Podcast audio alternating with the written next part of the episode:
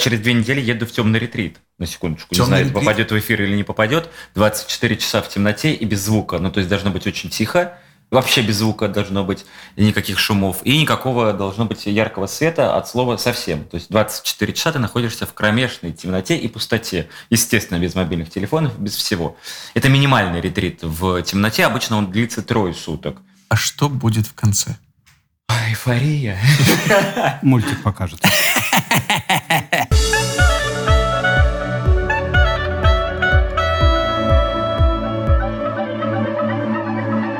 Привет и добро пожаловать в авторскую комнату. Это подкаст от сценаристов для сценаристов, а так любимыми всеми нами сценарном мастерстве. Меня зовут Александр Белов. Меня Александр Вялых. И мы какое-то время назад анонсировали э, потенциальный, возможный выпуск э, диалог с кастинг-директором, который сейчас мы из потенциально превращаем в кинетический, Саня? Не помню. Нет. Ну, потенциальная энергия переходит в кинетическую. Ну, выпуск кинетический не сможет прийти. В общем, в реальный выпуск. Э, поэтому у нас сегодня в гостях Женя Феоктистов. Женя, привет. Привет, привет, как хорошо, что вы пишете сценарий, а не физикой. А ведь каждый, каждый должен заниматься своим делом, вот, и хорошо, что у вас оно есть. Э, да, Женя, ты кастинг-директор таких замечательных проектов, как «Мир, дружба, жвачка», «Люся». Э, Иванько. В общем, у нас к тебе куча вопросов. Давай. Да, с чего все началось? В прошлом выпуске, пока тебя не было, мы обсуждали премию гильдии кастинг-директоров. Расскажи, пожалуйста, был ли ты на премии, что там происходило, как это все произошло? Не был на премии, но звали. Уже очень приятно. Вот. Поэтому следующим гостем у вас должна быть Рита Линских. Основатель этих гильдий и главный инициатор ее. Она делает большую, огромную работу. Вот. Поэтому позовите Риту, это будет э, ей очень приятно, и а, а, вы получите все исчерпывающие ответы. Что я могу сказать что я знаю? Значит, э, гильдия была создана для того, чтобы защищать интересы кастинг-директоров. Как знаете, есть разные профсоюзы. Вот, они сейчас бастуют во Франции. Вот, э, наш профсоюз не бастует, он только защищает э, а, интересы. Но это пока. Естественно, он будет бастовать, если будут какие-то непорядки, неправомерные меры к кастинг-директорам, ассистентам по актерам вот, защищать и представлять интересы, помогать, чтобы люди сидели не Думаешь, без работы и повышать э, ставки, гонорары э, моих коллег. И здорово, что в рамках как бы создания этой гильдии э, мои коллеги придумали премию, которая отличается от премии, которую мы знаем. Уже существует тем, что сами кастинг-директора непосредственно находящиеся внутри индустрии, выбирают фильмы, по своему мнению, которые достойны чтобы их отметили, выбирают актеров, которых они хотели бы э, выделить э, среди ряда других, и потом методом голосования выбирают победителей. В этом есть какой-то вот, э, с одной стороны, большой плюс, что люди из индустрии выбирают по, по своим профессиональным качествам, независимо от популярности артиста, а, независимо от платформы либо продакшена, в котором они работают, а прислушиваясь к, к своему внутреннему голосу, к своему профессионализму. Есть, конечно, тоже минус этой премии в том, это надо важно просто тоже понять, а кто критики, да, то есть могли ли они просмотреть все 300-400 фильмов либо сериалов, которые выпускались в этом году, чтобы быть объективными. Вот, поэтому к, я думаю, что премия будет развиваться, придумаются какие-то определенные алгоритмы э, выстраивания э, вот этих всех э, номинаций, номинантов и кто должен принимать решения. Но сам факт, ну, на данный момент, мне кажется, очень здоровским. Чем премий больше, тем лучше, в конце концов. А гильдия недавно создалась? Да, в этом году вот она только, она еще только создается, прописывается ее устав, прописывается правила. Вот, это не такой простой процесс, насколько вот я примерно... В отличие от создания премии. Это можно сделать довольно быстро, судя по всему. Прошла она, я так понимаю, с большим успехом, писала несколько изданий, вот. Все были очень красивые, были в смокингах, были в костюмах. Вообще здорово, когда премий много. Э, любые премии – это в любом случае праздник для тех людей, которые в этой индустрии работают. Пускай это будут железнодорожники, э, врачи, учителя, киношники. Это уже хорошо. Вот. А главное, что профессиональное сообщество – высказывается. Оно таким образом показывает всей индустрии, кого они считают, э, по их мнению, кто достоин, кто недостоин, и свой взгляд. Так, объясни мне разницу между дебютом года и открытием года. Сложнейший вопрос для меня. Мане-мане. Объясни мне. Это- А ведь это разные А, люди. Конечно. Один Садио Мане. А так в открытии и в дебюте победили разные люди. Если бы победили бы сестры Аренгольцы, я бы задался вопросом. Вот смотри, вот мы, я не помню, к сожалению, номинантов а, на, в этих категориях. Я помню только победителей. Победили оба актера из «Капельника». Денис Прытков победил в дебюте года, Никита Никитин в открытии года. Ну, предполагаю, услышав то, что ты сейчас сказал, что открытие года – это человек, видимо, не и киношник э, из другой сферы, а мы понимаем, что сейчас мы часто снимаем э, стендапщиков, КВНщиков, блогеров, и причем, э, на самом деле, иногда это бывает очень удачное э, открытие. Надо понимать о том, что кто... Я просто еще хочу еще важную вещь сказать о том, что многие могут посмотреть разные проекты и подумать, ой, я не имею образования, пойду-ка я сниматься в кино, или серия «Зачем мне образование нужно?» Это, ну, это абсолютно неправильно, и надо понимать, что актерская профессия – это профессия в первую очередь, и это ремесло. Его нужно 4 года получать образование, а дальше его оттачивать на съемочной площадке, либо в театрах. Поэтому думать о том, что вот я сейчас там где-то что-то поделаю и стану знаменитым, вот, но это как бы классно, если так произойдет, но это будет один или два фильма, в которых ты будешь играть сам себя, как и, собственно говоря, с э, Никитиным и происходит. Он классный, смешной стендап-комик, вот, который играет, по сути, по большому счету, ну, себя. Дать ему другие сложные, там, драматические роли, какие-то еще, я не знаю, не берусь, конечно, судить, но чаще всего по тем примерам, которые за 10 лет мы видели не профессиональных актеров, если они дальше не развиваются, это как бы одна-две роли в кино. А Денис Прытков профессиональный актер, замечательный парень, долго э, я его встречал на разных пробах, на своих проектах, мне он очень симпатичен, и здорово, что в него поверили и доверили главную роль, с которой, по моему мнению, он справился. Там вообще все номинанты, вот все номинанты на всех всех номинациях были просто превосходные, поэтому я благодарен Ну, своим коллегам. кастинг-директора понимают толк Да, актера. понимают в актерах. Но зато мы знаем теперь, что нужно сделать, чтобы сделать гильдию сценаристов. Что? Премию. Учредить. Да, нужно начинать с Боже, премии. это гениально. никто ж не... Все пытались какой-то устав сделать, ругались, еще что-то. Сначала, Надо нужно начинать. премию, да, потом Нет, устав, ну, потом сразу забастовку. Саша, но ведь главное, что, понимаете, они же оценили не только актеров, но и оценили актерские ансамбли моих коллег-кастинг-директоров. Мы же привыкли говорить, какой классный фильм, какой шикарный режиссер или какой классный продакшн. Так нет, там есть две прекрасные премии моих коллег, да, и за ЮЗЗ проект Кати Семина, которая получила награду за ансамбль. То есть мои коллеги, понимая специфику нашей индустрии, оценили ее вклад в художественную часть данного проекта. Вот что важно в этой премии. Не то, что мы отметили каких-то актеров, а отметили конкретного человека, который творчески привнес разные художественные решения. Я Вот. сейчас понял, что на самом деле это ведь работает точно так же и у сценаристов, что редко, когда у тебя персонаж работает в вакууме, чаще всего у тебя несколько героев, ну, усиляют друг друга. Синергия, когда они дополняют, э, подчеркивают там слабости, сильные стороны, и из-за этого дают большее количество конфликтов, интересностей в, твоей, в твоем Конечно, сценарии. любой герой в вакууме не интересен Так, чаще точно, всего. точно так же и ансамбль актерский, ну, это тоже, та же самая энергия. То есть один актер сам по себе прекрасно может быть актерская работа, но ансамбль это же не, в принципе, не актерская задача, это такой профессиональный подбор самых разноплановых, прям, создание какой-то устойчивой структуры. Да, в абсолютно качестве верно. кастинга. На самом деле задача кастинга собрать ансамбль. Мгм. Вот, в первую очередь, собрать всех актеров, чтобы они были все на своих местах, и вместе мы верили в то, что эти люди влюбляются друг в друга, ругаются, что они узнаваемые не, не сами только по себе, но и их взаимоотношения. Почему э, тот же сериал Саша и Таня столько лет популярен? Люди верят в эту пару.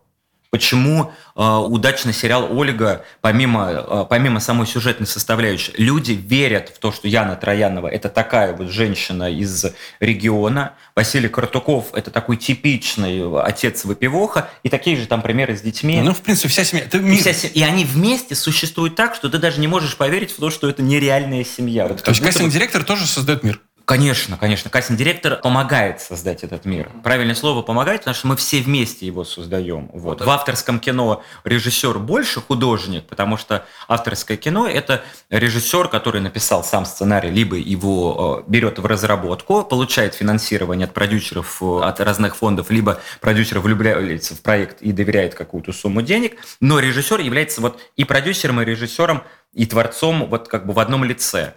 А в э, продюсерских сериалах, которые вот на долгую рассчитываются, каждый отвечает за свое. Режиссер отвечает за общую визуальную картинку, вот, и не всегда он может знать в огромном количестве актеров. И это тоже важно понимать. Мы иногда думаем, вот пришел режиссер и не может ни одной идеи предложить. Так может быть он сейчас снимет такой шедевр, от которого научится. Ничего страшного. Конечно, режиссер должен знать актеров и должен понимать, кого он хочет снимать. Но для этого и существует кастинг-директор, если он опытный, уже насмотренный и действительно много поработавший, который поможет режиссеру в тех пробелах, которые он имеет. Вот давай вот с этого момента. Действительно, как будто ты предвосхитил мой следующий вопрос. Зачем режиссеру, сценаристам, кастинг-директор? Неужели мы сами не знаем, там, будучи насмотренными людьми какие-то, может быть, даже мы смотрим российские фильмы и сериалы, бывают и такие сценаристы э, в России. Э, неужели мы не знаем хороших актеров? Знаете, конечно, знаете, когда вы пишете, вы, скорее всего, представляете, кто бы из актеров э, мог сыграть ту или иную роль. Но количество актеров э, гораздо больше, чем помещается в вашей голове, потому что ваша основная задача знать психологию людей и их взаимоотношения. Прости, сразу перехвачу тебя. И при этом количество тех актеров, которые на виду, гораздо меньше, чем количество историй, которые пытаются сняться. Согласен. Переварил. Знаете, у меня сейчас был такой процесс. Абсолютно согласен. Вот а... Я могу себе просто воображать в голове э, конкретного актера и думать, что есть только он и, не, и ничего больше, но когда дойдет время до съемок, окажется, что этот актер расписан на три года вперед, и невозможно его снять, либо ждать э, другого времени, Что далеко истории. ходить? Вчера звонил э, Федору Добронравову, вот, хотел предложить роль из четырех всего съемочных дней, просто узнать, э, свободен он или нет, рассматривает ли он предложение или нет. На вопрос был в 23-м году или в 25 Ну, то есть, понимаете, даже год мы обсуждаем ради четырех съемочных дней. Почему Конечно. Помоги! Вот. Конечно, это, это так. И когда сценарист пишет историю, ему обязательно нужны люди, конкретные, живые, которые взаимодействуют, разговаривают на вот этом вот вашем, ну, там, в компьютере, компьютере, либо от руки, если вы это делаете. Поэтому вы себе представляете каких-то актеров. Но их же действительно гораздо больше. И чтобы их знать, на что они способны, как они выглядят сейчас, вот, что им интересно. Для этого есть отдельная профессия э, кастинг-директор, которая помимо всей вот операционной части, это заключение договоров, занятость, там всякие грим-костюм, примерки, графики, вот, площадка и так далее, основная задача – это творчество, сотворчество, это подбор актеров под определенный сценарий или под запросы сценаристов и режиссера. И, конечно же, а, как творческая единица мы занимаемся вот этим вот сотворчеством. Режиссер прочитал сценарий, я прочитал сценарий, в моей голове родились какие-то идеи в зависимости от жанра, от канала, от продакшена, от предпочтений вкусовых, потому что для меня этот красивый, а для режиссера этот красивый. Мы начинаем вместе с ним, ну и со сценаристами, естественно, вместе начинаем придумывать предлагать, а кто бы из актеров мог сыграть эту или другую роль. И вот в данном случае при большом количестве кастинг-директоров важная задача найти просто своего человека. То есть если режиссер или сценарист находит человека, кастинг-директора, который не просто вызывает актеров, там, не понимая, мне нужен там 30-летний герой, а тебе приглашают 20-летних э, там девушек – то вы экономите время, во-первых, на кастинге, потому что моя задача отсматривать их регулярно на пробы, звать на визитки, знакомиться, ходить в театры, смотреть много русского, ну, иностранного, естественно, кино. И плюс я тоже имею свой вкус, и тем самым, если наши вкусы совпадают, это как вот ну, не знаю, ну, самый простой пример, вы хотите сменить образ в одежде, и если вы подберете правильного стилиста, он, услышав несколько ваших пожеланий, сразу подберет вам этот лук, образ, вот, и вам не нужно ходить в метрополисе, вот, несколько дней. Он скажет, иди сюда, иди сюда, иди сюда. Ну, как условно говоря, идем в это агентство, идем в это агентство, идем в этот театр. И оттуда берем актеров, которые точно тебе подойдут. Вот, вот это очень важно услышать. И опять же, понимать специфику канала, жанра, сериала, вот, полного метра, историческое кино, это либо... Ты сказал, что читая сценарий, у тебя возникают в голове какие-то картинки. Так как у нас э, подкаст для сценаристов, а, давай... А, да. Да. Это не Чего я тут это... Так вот, что важно для тебя как э, кастинг-директора, когда ты читаешь сценарии? Как ты понимаешь, э, какого героя звать, читаешь ли ты описание или важен весь сценарий, его поступки? Что вообще важно в сценарии для того, чтобы подобрать правильного героя? Слушайте, ну, во-первых, когда читаешь сценарий, и, наверное, есть такое выражение, что актеры не умеют читать сценарий. Вообще многие не умеют читать сценарий, вот, и видят только какую-то вот общую картину. И не всегда, прочитав сценарий с первого раза, можно вообще увлечься им, понять, о чем история и так далее. Иногда вот нужна отдельная встреча, чтобы, ах, вот так вот все это как круто оказывается. Вот, это не просто вот это, мелодрама, а это, ну, какое. А, важно все. В первую очередь, круто, если тебя увлекает сам сюжет. Ну, то есть вот просто вот я читаю сценарий, а так как, э, ну, каждый год мы делаем по 3-4 проекта таких вот полноценных, э, не могу сказать, что это прям много или мало, ну, мне достаточно, то хочется, чтобы история тебя увлекла. То есть тебе было кайфово просто над этим проектом работать.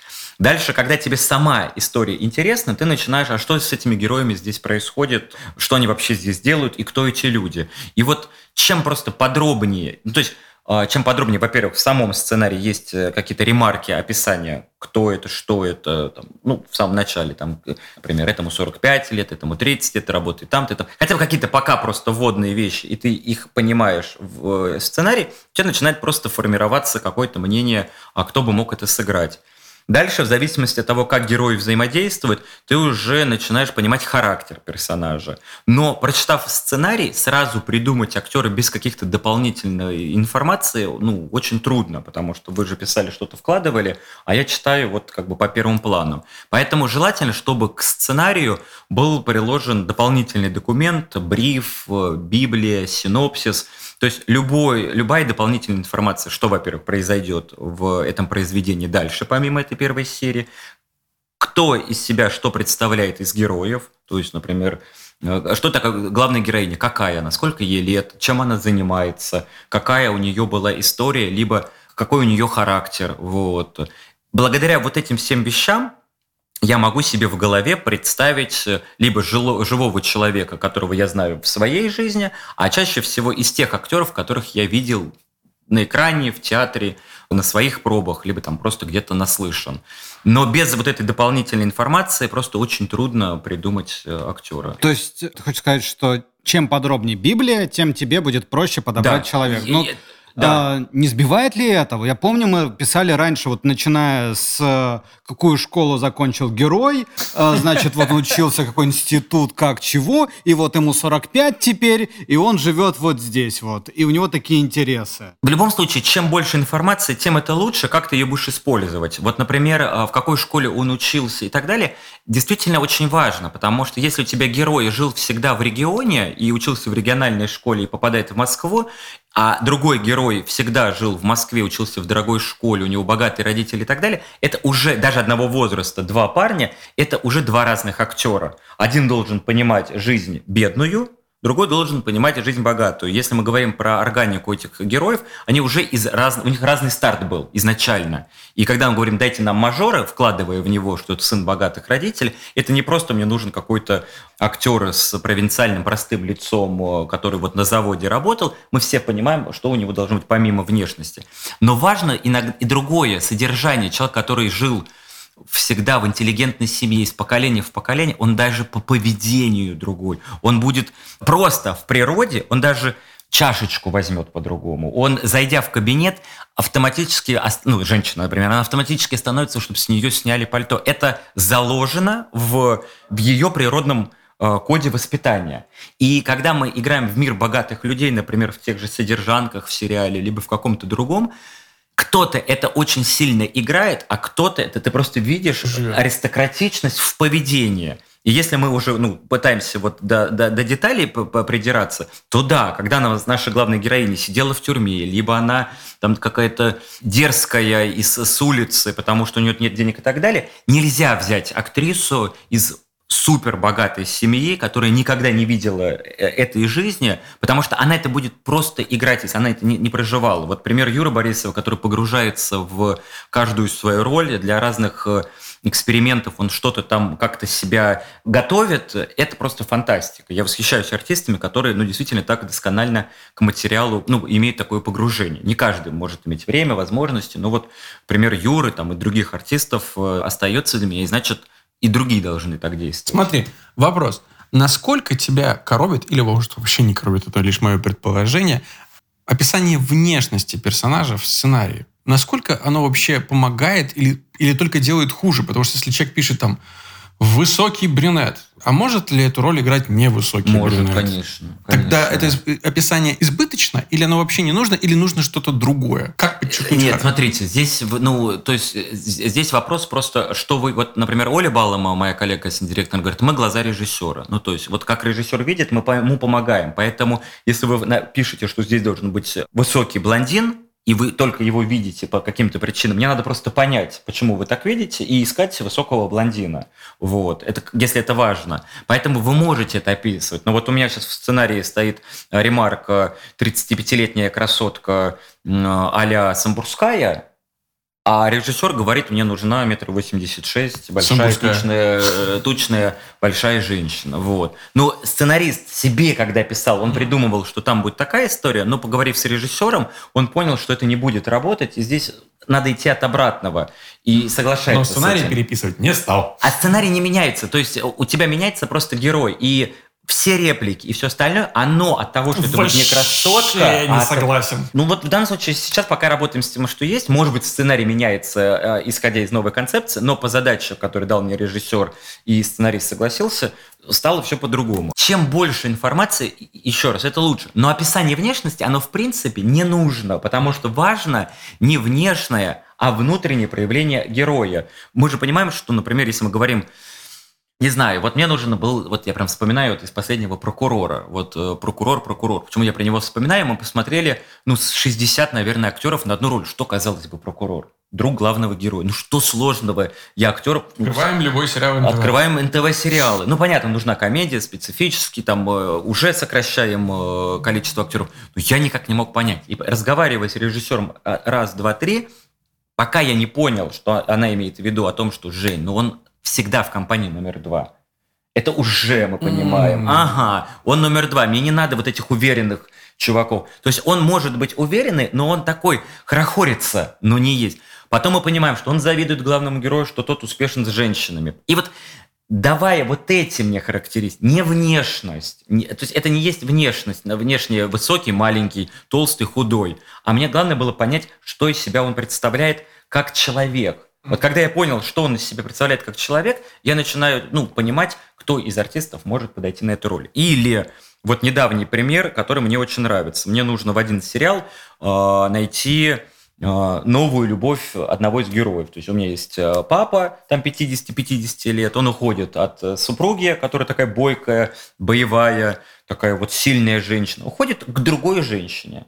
Какая должна быть другая женщина? Она должна быть супер красоткой, красивой, чтобы он ушел от некрасивой к красивой, тогда комедия в этом заключается. Или она должна быть какой-то другой, потому что ему надоело быть все время в состоянии тирании.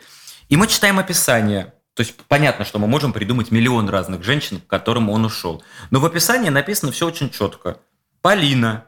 Давно разведена, точка. Несчастная интеллигентка, точка.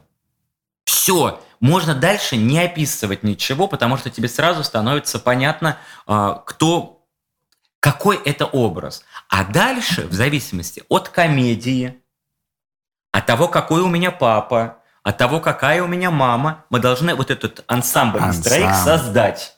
Вот. Понятно, что если у тебя мама полненькая, то не надо вторую полненькую, как бы искать актрису. Если у тебя темненькая, в идеале найти светленькую. Это просто для того, чтобы зритель не видел одних и тех же лиц, не понимал, в- что происходит. Мы можем набрать компанию друзей пять э, пацанов и смотреть фильм, и все будут темненькие, накачанные, одинаковые. И мы уже запутаемся, кто из них. У А, меня была такая Б. проблема на сладкой жизни, когда я начинал смотреть, там были две актрисы очень похожие друг на друга, и я такой просто... Я, это два персонажа разных или это один и тот же? Просто Реально, вот если на первых порах люди сильно не разные, разный цвет волос, разная длина волос и разная консистенция тела, Конституция. я-. Нет, он сказал, что хотел, консистенция. Да.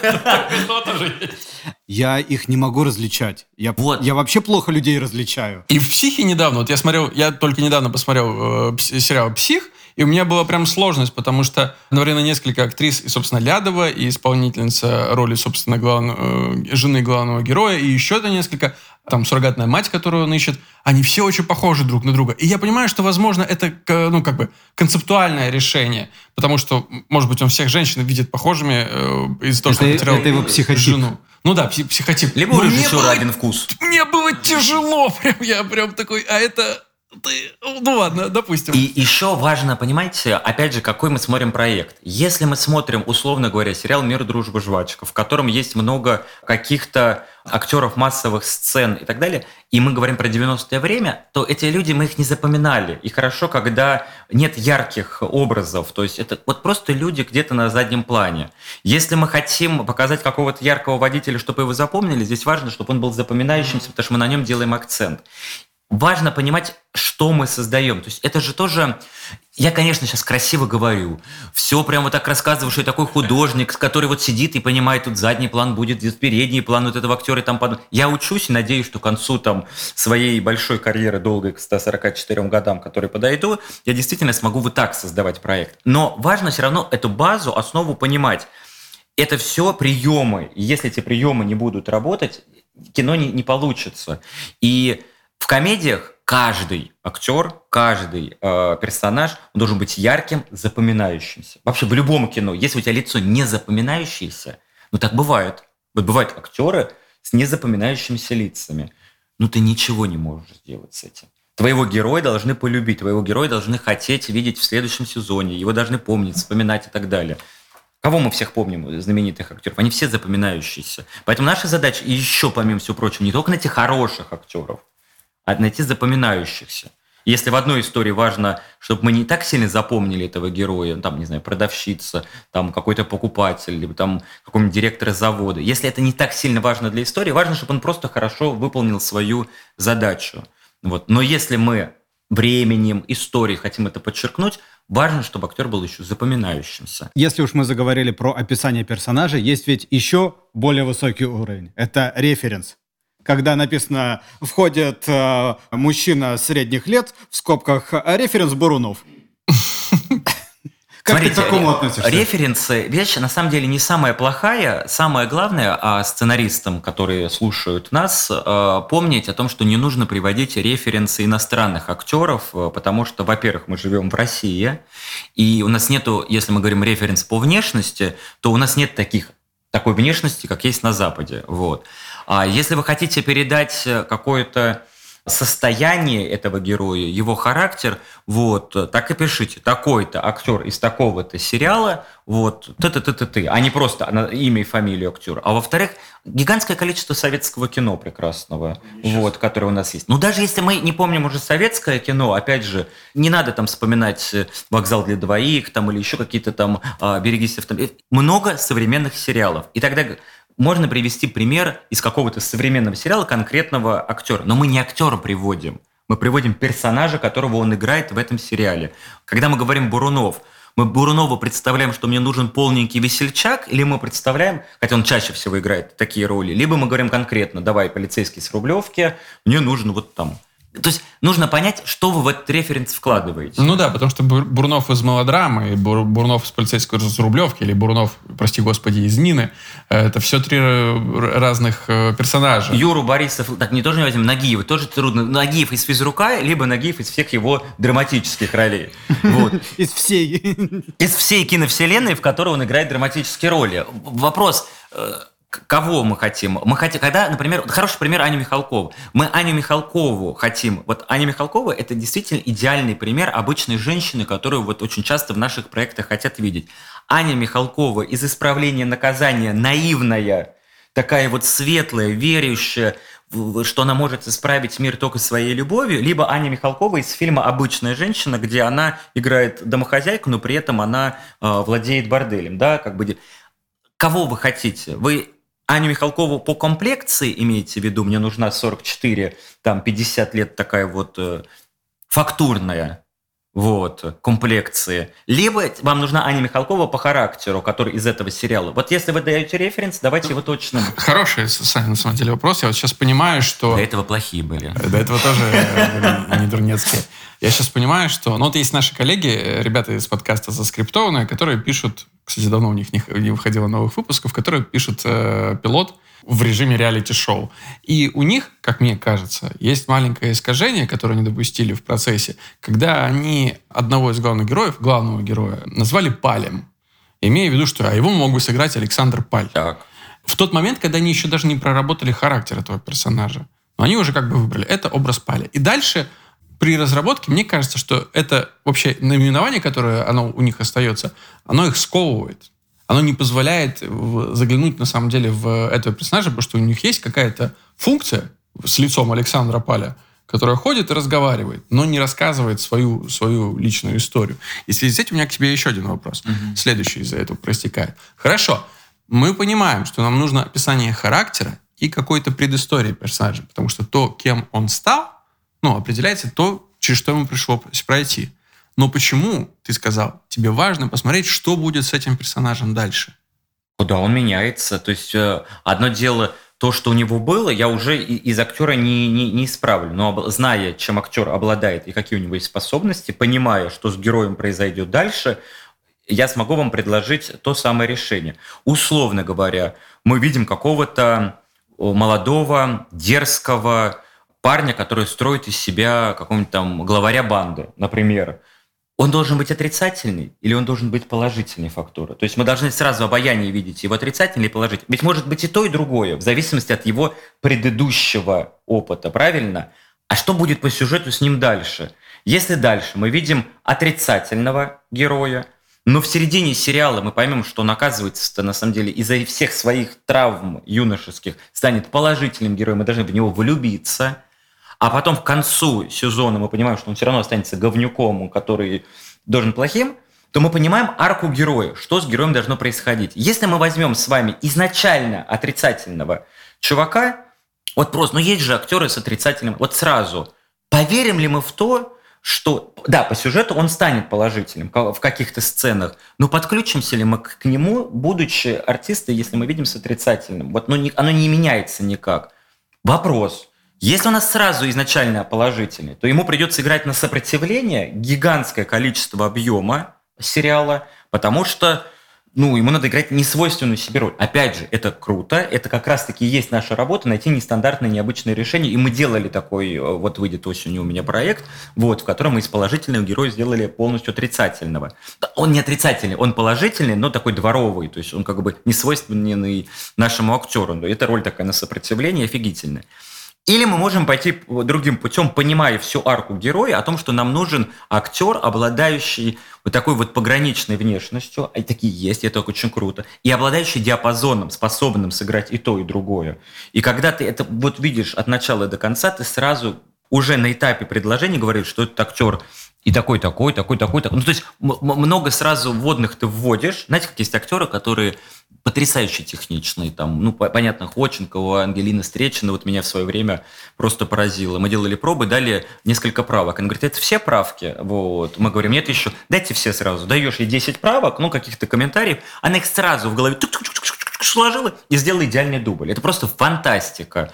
И вот здесь то же самое. Дайте больше вводных, чтобы на выходе получить. И когда-то это все сходится, дальше уже вопрос вкусовщины.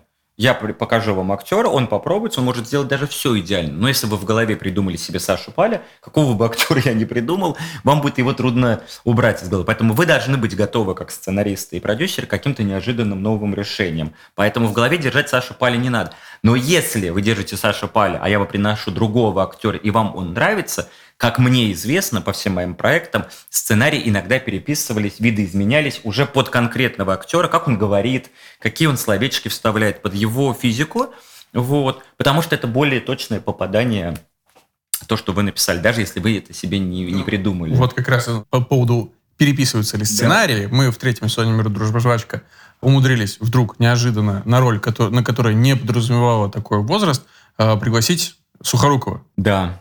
И мы серьезно переписывали сценарий. Мы очень много переделали, потому что это два разных персонажа. Там 50-летний отец э, молодой э, девушки или 70-летний отец молодой девушки. У них разные отношения к собственной дочери. И это ну, не может не проявляться. И мы сильно переписывали по, именно под уже решение. Да, так оно и было. Здесь э, важно, во-первых, сам процесс кастинга – это творческий процесс, это момент поиска. То есть, да, мы видим о том, что нам нужен 50-летний герой, но, в принципе, ничего тебя не сдерживает, кроме того, что у него там, условно говоря, там 20-летняя дочка. Может ли быть у 70-летнего э, артиста 20-летняя дочка? Может быть. Тут же еще, ну, то есть это первое. Во-первых, да, ты можешь раздвинуть эту грань. Второй момент о том, что Виктор Иванович э, выглядит просто превосходно, и в данном случае он не выглядит на 70-летнего, вполне он подходит под те критерии возраста, которые были обозначены в сценарии. Много факторов, которые влияют, а предложительно или нет. Во-первых, позволяет ли бюджет? У того, у тех сценаристов, у того продакшена, в котором мы работаем. Раз что нам привнесет, если это будет Сухоруков, потому что это махина, это народный артист, это действительно гениальный актер. Вот. Нужна ли нам такая махина для этой роли или не нужна? Это два. Вот. В-третьих, третий сезон «Мир, дружбы, жвачки» – это просто шедевр, вот, которого мы все ждем, вот, э, потираем кулачки, когда же мы это все увидим. И важно в том, что от сезона к сезону мы усиливали а, и актерским ансамблем, а эту историю. Вот. И, собственно говоря, поэтому и возникла идея еще и в том числе позвать э, Виктора Ивановича, э, ну, чтобы, так сказать, подчеркнуть. Но важно даже не в этом, а сам персонаж, который у нас был, милиционер в отставке, да, кто у нас вот ассоциируется, во-первых, с тем временем, угу. когда мы говорим про 90-е. Кто из актеров у зрителя может быть узнаваем с той эпохой? Кто несет в себе то время, и тот положительный образ, которого у нас в персонаже написан. То есть тут мы идем немножечко от другого. И поэтому, предложив идею Виктора Ивановича, очень радостно было, что все ее поддержали, и, и, и сам актер получил огромное удовольствие. И было что сыграть. Вот. Что должно быть в сценарии, чтобы заманить туда топейшего актера? Что там должно Все быть? Все очень просто. Мне Виктор Иванович звонит, мы разговариваем, он говорит, Жень, довольна моей работой? Я говорю, Виктор Иванович, довольно безумно. Он говорит, ну, слава богу. Я говорю, я не знаю, что с проектом получится. Я говорю, ну, вроде все супер классно. Он говорит, главное, я свою работу выполнил хорошо. Ну, то есть, понятно, он радеет за весь проект, но для каждого актера важна его работа. И если даже фильм провалится, не наш, а какой-то проект проваливается в прокате, когда его о чем-то спрашивают, он говорит, вы мою работу оцените? Моя работа была хорошо конкретно в этом проекте или нет? Для актера важна его роль, которую он играет. А важна не просто роль, а важно изменение вот этого героя, персонажа, чтобы было что сыграть. Если нету, если ты на входе заходишь говнюком и выходишь говнюком на выходе, имеется в виду, что нет изменения внутри никакого в герое, ты просто играешь какой-то, обозначаешь некого человека. Если актер... Семь смен подряд. Семь смен подряд. Если кому-то это интересно, он идет и это делает. Но всем, поверьте мне, большинству, ну, большинству актеров интересно все-таки что-то именно поиграть, покопаться в персонаже, разобраться, примерить его на себя, вот, и, соответственно, потом отпустить. То есть, получается, важна арка. Это для конкретного героя. А в общем, вот я не знаю, есть ли у тебя такое, ты получаешь проект и думаешь, читаешь, думаешь, вот сюда я вообще всех соберу, сюда все пойдут. Или другой читаешь, я не знаю, как это, ребят, собирать. Да. Просто надеюсь, у вас очень много денег, ну, чтобы все пришли сюда. Да, наверное... Ну, как ты это понимаешь, что вот на этот проект пойдут э, актеры с удовольствием играть, а на этот нет? Ну, наверное, давайте начнем сразу, что если это просто какая-то... Вы знаете, хотя сейчас я не могу уже вот так однозначно сказать. Наверное, какая-то простая комедия, которая вот такая вот просто хихоньки да хахоньки, вот, многие актеры не пойдут. Вот. Если это какая-то... Нет, наверное, тоже не совсем верно. Вот мне раньше казалось, что если это какой-то ситком, какая-то очень такая очевидная, простая комедия в стиле ТНТ, а актер отказывается, если это драматическая, супер странная история, то они все соглашаются. Но вот опыт этого года показывает, что топовые, топовые артисты, которые никогда не приходили в наш продакшн, вот, приходят на небольшие роли, э, например, даже в обычные комедии. В свое время, э, разговаривать с Петей Внуковым, который вот мы с которым делали «Мир, дружбу», «Жвачку», да, ваш коллега с Люсю снимали, вот, «Чего хочет Слава», он как-то мне сказал, говорит, Женя, а давай шире подумаем. То есть вот мы всегда думали в масштабе актеров таких, сяких, то есть Потом говорят, а давай пошире подумаем. И вот после этого у нас в одном проекте Меньшиков сыграл, в другом проекте Козловский. Шире не в смысле э, дороже актеры по, по, по ценовой политике, а шире, что давай предложим им наш материал. Вот э, ведь ничего не будет, они просто откажутся. И вот сейчас я рассуждаю и размышляю действительно так вот, а не ограничиваю себя, а кто бы или никто бы. Сейчас хорошего материала не так много. Его разнообразия материала много, но вот прям хорошего мало. И актерам надо отправлять его, они читают, они сами решат, нравится он им или не нравится. А во-вторых, думая себе за них, этот вряд ли он согласится, а может он мечтает сыграть в простой комедии какого-то простого мужичка, отца, сомневающимся между двух женщин, между бывшей и нынешней женой.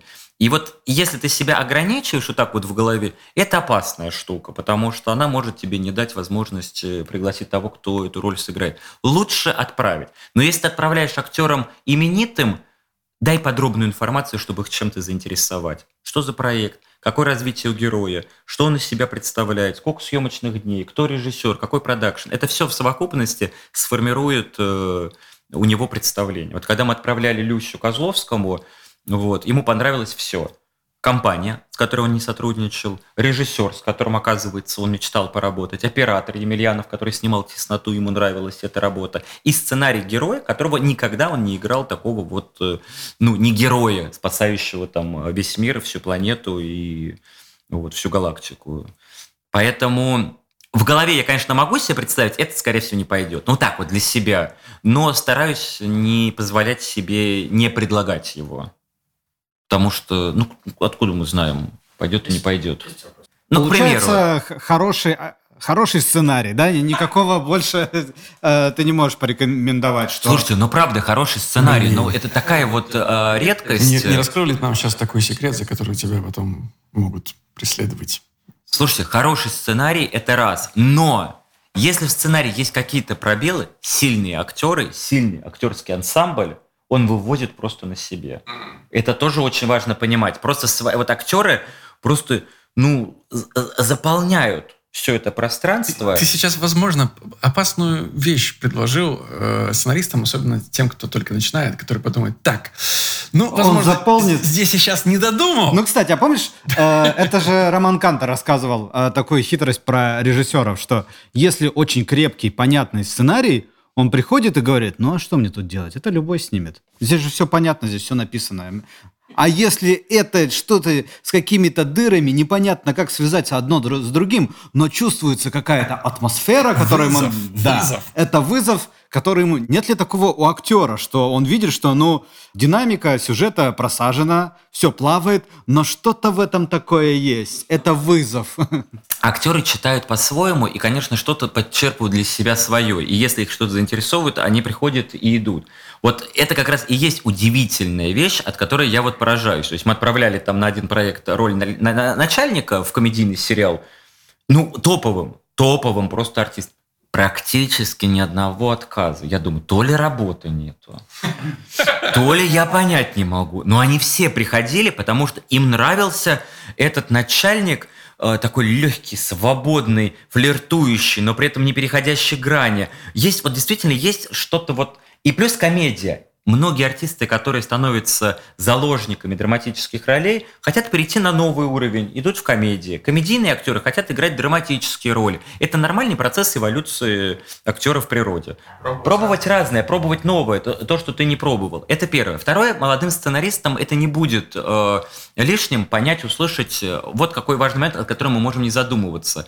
Нельзя просто взять известного актера и просто его поставить на какую-нибудь позицию, чтобы он там сыграл. Потому что если мы поставим Бурунова в какой-то сценарий, если он там не оправдан, Бурунов, на фоне неизвестных артистов, которых мы мало-мальски знаем, мы будем видеть Бурунова как Бурунова, а не как героя, который в этой истории существует. Понимаете? Нельзя просто взять и поставить вот берем сейчас просто каких-то вот прям самых-самых э, э, топовых э, артистов, потому что они просто будут собой. собой. И иногда, например, важно тоже другую историю помнить, опять же. Если у тебя в ансамбле крепких, два артиста, медийных, например, известных, и вам нужно несколько с ними сделать эпизодов, нельзя поставить тоже артиста на эпизодическую роль, например, сильно ниже уровня этих артистов. Почему? Если у тебя сложная съемка, в которой ты можешь сделать, например, однокадровая, трехминутная, всего три дубля, ну, например, ты понимаешь, что у вас в этом объекте может быть время на три дубля, то тебе нужна актриса, которая не растеряется с этими артистами на трехминутной сцене, на которой важная функция, потому что у тебя просто физически не будет времени. И ты возьмешь артистку уровня повыше. Если вот. решишь сэкономить, ты заруинил вообще все. Да, да. То есть есть очень много разных факторов, на которые ты влияешь. Но самое главное, что нельзя просто взять какого-то артиста и его туда поставить, потому что зритель будет видеть именно этого артиста, а не персонажа. Вот большая ошибка, которую совершают наши коллеги. Поэтому надо, вот если вы берете Маклакова, Маклаков, у него есть определенный шлейф э, этих солдат и все остальное. Ну вот удачно получилось сделать проект «Дурдом» вот, на пятнице. Вот он сыграл там прекрасную другую роль в совокупности с другими классными артистами. То есть для этого нужно было создать ансамбль. А если бы мы взяли просто одного Маклакова, мы сразу бы, о, это солдаты. 12. Поэтому важно, важно, ребят. И об этом надо помнить, не забывать. Потому что, ну, друзья не просто так столько сезонов были, они разные все.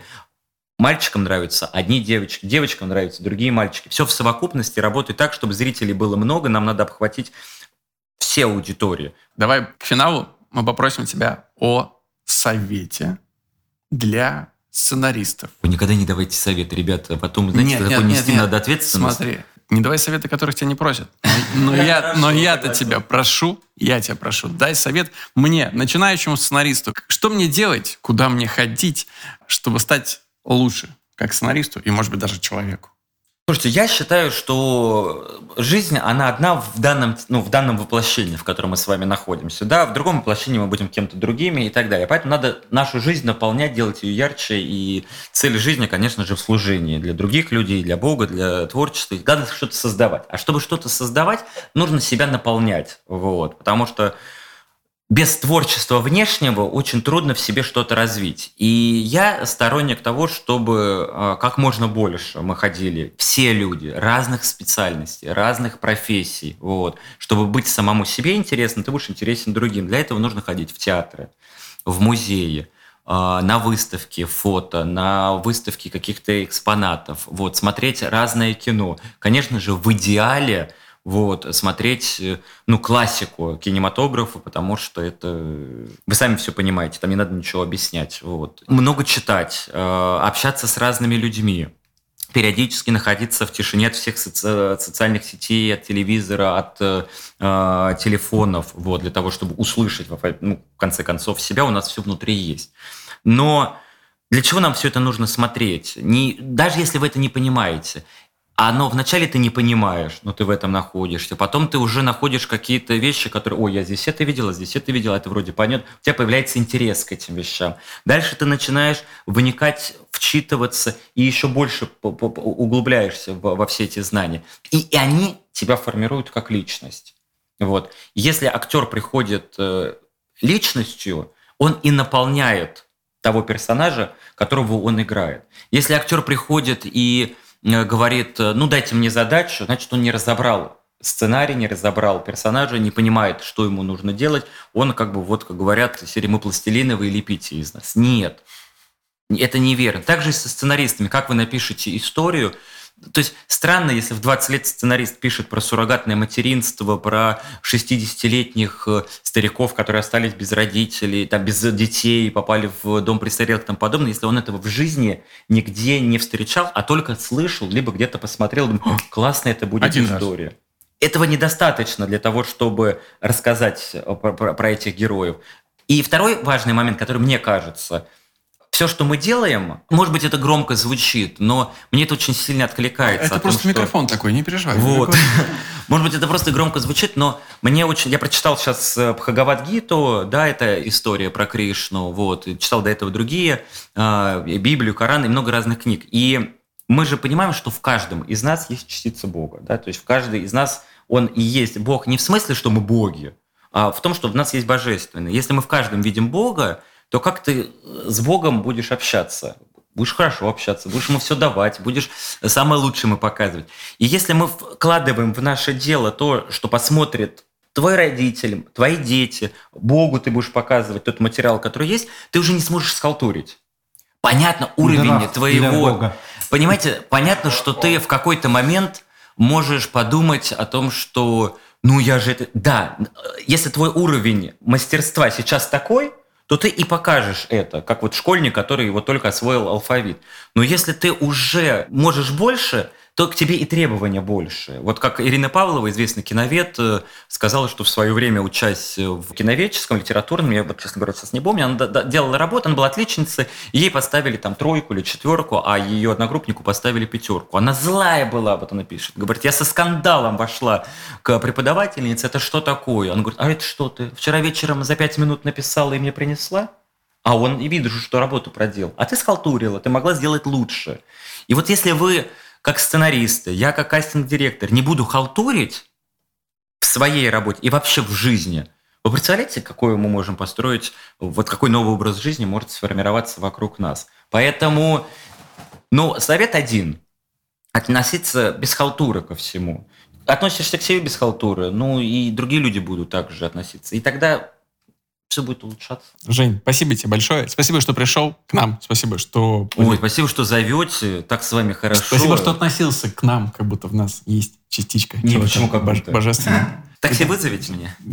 Нет. Но частицы, типа, частички божественного в тебе вызовем. Подписывайтесь на наш подкаст, оценивайте, пишите комментарии и делитесь этим выпуском в своих соцсетях. Нам это приятно и очень важно. Но самое главное, возвращайтесь ровно через неделю за новым выпуском авторской комнаты. А пока Пока. Пока. I don't see her each day. I miss her. Gee, what a thrill each time I kiss her. Believe me, I've got a case on Nancy with a laughing face. I don't see her each day. I miss her. Gee, what a thrill each time I kiss her. Believe me, I've got a case Nancy with a laughing face. I don't see her each day. I miss her. Gee, what a thrill each time I kiss her. Believe me, I've got a case on Nancy with a laughing face.